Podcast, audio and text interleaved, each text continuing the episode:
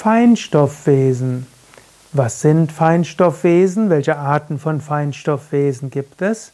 Wie kannst du in Kontakt treten mit Feinstoffwesen? Und gibt es bestimmte Gefahren im Kontakt mit Feinstoffwesen? Darüber möchte ich heute sprechen. Mein Name ist Sukade von www.yoga-vidya.de und dies ist ein Teil des Esoterik-Lexikons, Teil des Bewusstleben-Lexikons auf wiki.yoga-vidya.de. Feinstoffwesen sind Wesen, die keinen physischen Körper haben, die also auf der Astralwelt, in der Feinstoffwelt leben, die aber auch einen Einfluss haben auf die physische Welt und mit denen du auch kommunizieren kannst. Feinstoffwesen, also in dem feinen Stoff.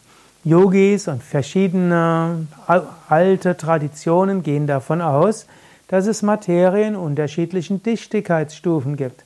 Und das, was wir auf einer physischen Ebene erfahren, ist grobstofflich.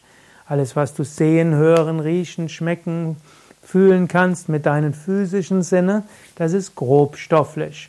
Und beim Grobstofflichen gibt es irgendwo Grenzen. Du kannst mit einer Hand nicht durch die andere durchgehen, grobstofflich. Und das ist eben die physische Welt. Aber es gibt nicht nur die physische Materie, es gibt auch Feinstoffmaterie. Eine Analogie, die moderne Physik hat zum Beispiel die Schwerkraft entdeckt als Kraft, hat Magnet, den Magnetismus entdeckt, Elektrizität, das ganze elektromagnetische Spektrum.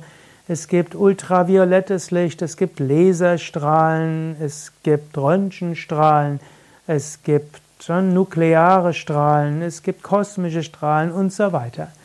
Also es gibt nicht nur das, was wir mit unseren physischen Sinnen sehen, hören, riechen, schmecken, fühlen können, sondern es gibt auch subtileres. Diese Dinge werden aber noch nicht als Feinstoffwelten bezeichnet, sondern das sind nur die subtileren Aspekte der physischen Welt, deren wir aber erst seit kurzem bewusst geworden sind. Genauso gibt es aber auch die Feinstoffwelt und in dieser Feinstoffwelt gibt es eben auch Feinstoffwesen. Diese Feinstoffwesen können mit der physischen Welt kommunizieren und wir können auch von der physischen Welt her mit den Feinstoffwesen kommunizieren und manche dieser Feinstoffwesen haben starken Einfluss auf die, Feinst auf die physische Welt. Arten von Feinstoffwesen. Es gibt verschiedene Arten von Feinstoffwesen. Zunächst einmal gibt es die Naturgeister, die Naturwesen, die eng zusammenwirken mit der physischen Natur. Zweitens gibt es die Verstorbenen, die zwischen zwei Leben in der Feinstoffwelt sind. Drittens gibt es die sogenannten Engelswesen, die man auch als Devatas bezeichnen kann. Und viertens gibt es noch jede Menge mehr. Aber ich möchte vor allem auf diese drei eingehen. Erstens die Feinstoffwesen der Natur. In der Natur gibt es jede Menge Feinstoffwesen, die werden gerne klassifiziert in die Erdgeister, in die Wassergeister, Luftgeister, Feuergeister. Da gibt es zum Beispiel die Erdgeister, die auch als Gnome bezeichnet werden. Es gibt die Wassergeister, die manchmal eben auch als Nymphen bezeichnet werden. Es gibt die Luftgeister, die manchmal auch als Sylphen bezeichnet werden, und es gibt die Feuergeister, die manchmal als Salamander bezeichnet werden. Und dann gibt es für jeden Baum gibt es einen Baumgeist, es gibt den Geist des Ortes, es gibt den Geist der Region, den Geist der Stadt, den Geist des Hauses und so weiter. Und so gibt es eine Fülle von verschiedenen Naturwesen. Es gibt dann auch zum Beispiel Drachen, welche letztlich Feinstoffwesen sind, die auf allen Ebenen sind. Ein Drache lebt oft in Höhlen, ist also ein Erdgeist. Ein Drache kann fliegen, ist also ein Luftgeist. Ein Drache kann aber auch im Wasser sein, ist also auch ein Wassergeist. Ein Drache speit Feuer, ist also auch ein Feuergeist. Also Drachen sind besondere Feinstoffwesen, die alles miteinander verbinden. Es gibt dann die kleineren, subtilen Feinstoffwesen und es gibt auch größere, die übergeordnete Funktionen haben. Verstorbene als Feinstoffwesen. Mensch ist nicht der physische Körper allein. Der Mensch ist unsterbliches Selbst, er hat einen Astralkörper und dieser Astralkörper verkörpert sich in einem physischen Körper. stirbt der physische Körper, dann verlässt der Astralkörper den physischen Körper und dann lebt der Mensch letztlich weiter als ein Feinstoffwesen. Ich habe ja ein ganzes Buch darüber gesprochen, über Karma und Reinkarnation, will mich deshalb etwas kürzer fassen, habe auch schon viele Vorträge gegeben, die du auch auf YouTube oder als Podcast hören kannst über Karma und Reinkarnation. Es gibt verschiedene Ebenen. Zum einen gibt es Feinstoffwesen, die verstorbene Geister sind erdgebundene Geister, die also nahe der Erde sind.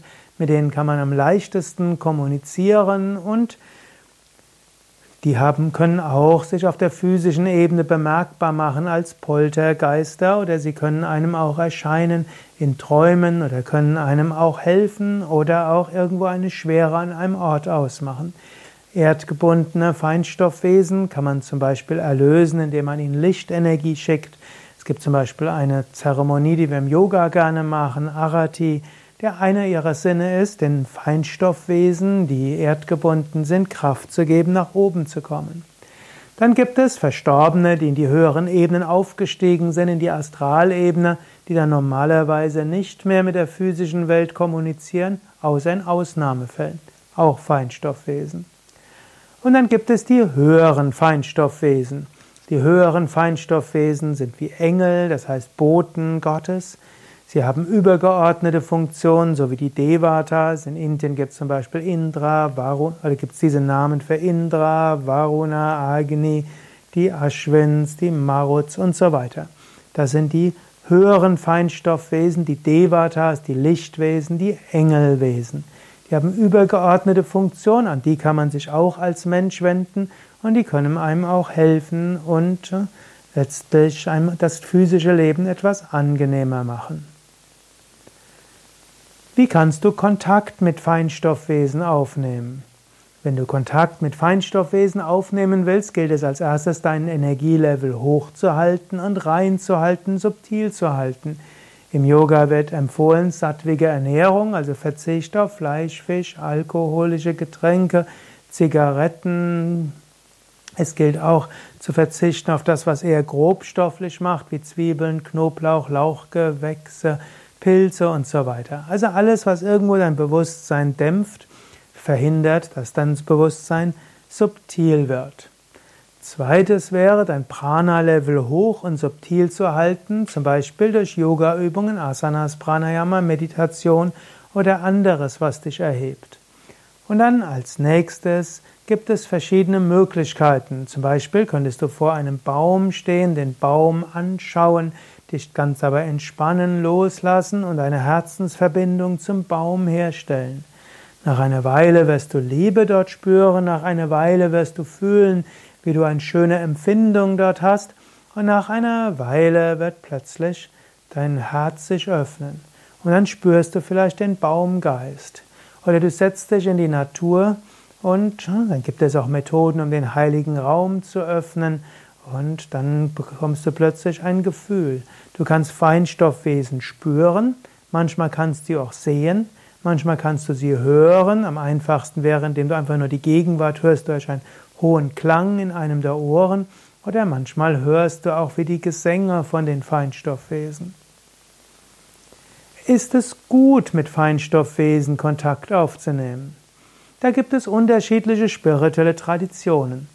Zum Beispiel im Yoga wird einerseits gesagt, man soll mit den Feinstoffwesen sich gut stellen und man soll ihnen Licht schicken, Energie schicken und ihnen friedvolle Energie schicken und ihre Hilfe anbeten, anbeten oder um ihre Hilfe erbitten. Zum Beispiel über die Shanti-Mantras. Andere sagen, man sollte sich nicht zu sehr befassen mit der Zwischenwelt, weil sie einen zu sehr faszinieren kann, man dann vergisst letztlich zum Höchsten zu gehen, zu Gott selbst. Letztlich ist es eine Frage der, hm, ja, des, der persönlichen Präferenz. Manchen Menschen mögen und lieben es, in Feinstoffwelten zu gehen und müssen nur aufpassen, dass sie sich nicht verlieren, aber es hilft ihnen, sich von der physischen Welt zu lösen, Herzensöffnungserfahrungen zu haben, Bewusstseinserweiterungserfahrungen zu haben und andere verzichten dort besser darauf. Vor einem möchte ich aber noch warnen. Eine der leichtesten Weise, mit der Feinstoffwelt Kontakt aufzunehmen, sind bestimmte Drogen. Diese können aber sehr gefährlich sein. Ich erlebe es leider immer wieder, dass Menschen unbedacht Drogen nehmen und dann in Psychosen hineinkommen und in der Psychiatrie landen. Mein Tipp wäre, es gibt andere Weisen, Kontakt mit Feinstoffwesen aufzunehmen. Es gibt zum Beispiel bei Yoga Vidya die ganze Seminargruppe Naturspiritualität und Schamanismus und wir arbeiten gänzlich ohne Drogen und Menschen machen tiefe Erfahrungen, nehmen Feinstoffwesen wahr, zum Teil sehen sie, zum Teil spüren sie, zum Teil hören sie, nehmen Kontakt dazu auf und das kann hilfreich sein. Aber du musst auch lernen, damit umzugehen und in den Seminaren Naturspiritualität und Schamanismus lernst du das dann auch. Ja, soweit für heute. Willst du etwas ergänzen? Dann schreib's doch in die Shownotes. Auch wenn du Fragen hast, schreib's in die Kommentare. Also ich meine natürlich die Kommentare, die Shownotes habe ich ja selbst geschrieben. Mehr Informationen zu dieser zu Feinstoffwesen findest du auch auf unserer Internetseite wiki.yoga-vidya.de Feinstoffwesen. Gefällt dir dieser Vortrag? Dann klicke doch jetzt schnell auf Gefällt mir, Daumen hoch oder 5 Sterne Bewertung und teile diese Sendung mit anderen.